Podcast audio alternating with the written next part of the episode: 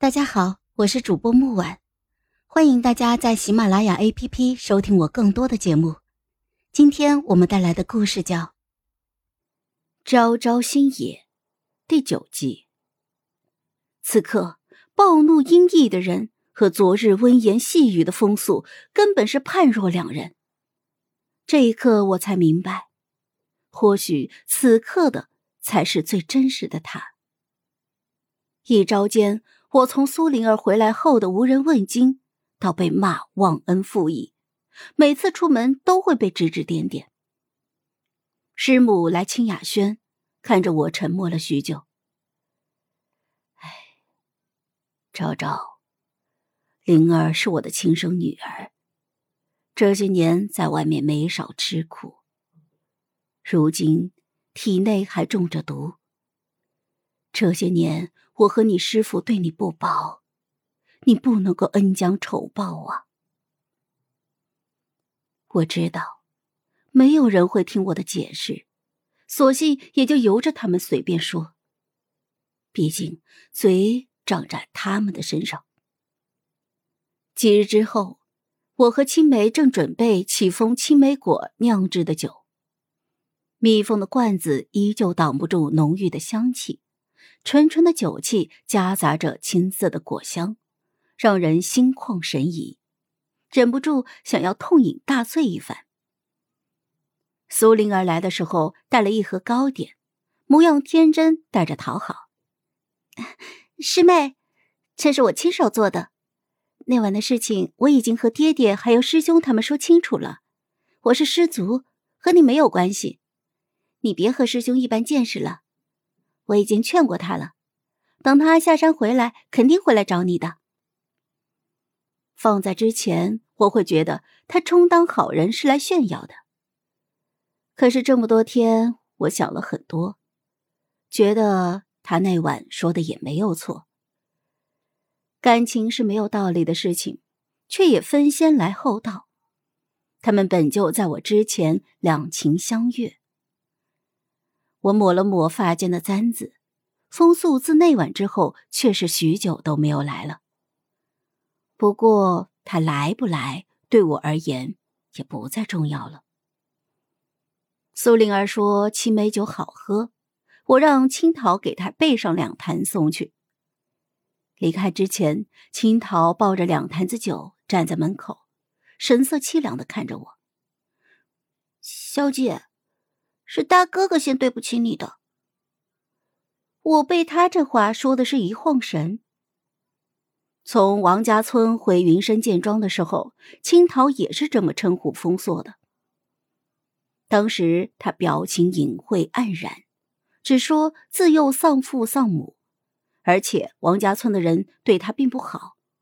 至于怎么个不好，他无论如何都不愿意说。所以，王家村出此横祸，他并不难过，反而觉得解脱。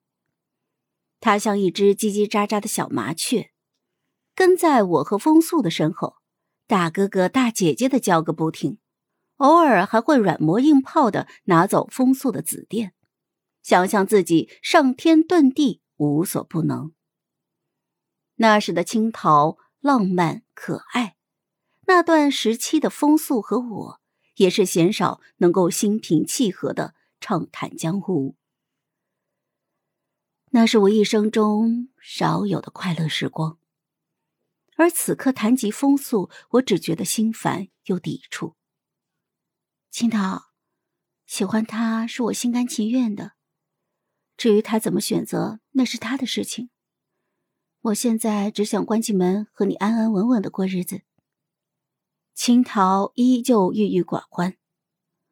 小姐，身在云深剑庄，又如何置身事外？别想那么多了，去吧，赶紧把酒送去，我等你吃晚饭。青桃这一走，我等了整整三日。往常也有青桃被人支走、差遣的情况。但是每次他都会特意跑来告知我。后来再去回忆，青桃离开的当晚，云深剑庄便开始戒备森严。我住的清雅轩外，突然多出了几个修为不俗的师兄，严命把守，不得进出。期间听他们交谈，得知苏灵儿中了毒，至今昏迷。我疑惑，他不是本就中着毒的？凑上去询问，却被一脸嫌恶的甩开，接连受到白眼，我心中隐隐不安。回去之后，我照旧备好了晚饭，等青桃回来。房门被猛地推开了，窗纸剧烈的震动，带着汹涌的、难以掩饰的愤怒。风速进门，外面卷起的夜风将屋内的烛火晃动，映着他苍白的脸，狰狞、阴森，像极了地狱深处爬出的恶鬼。瞬息间就能够把我狠狠的撕碎。我看向他的身后，清冷孤寂的月光，空荡萧条的院落。青桃还没有回来。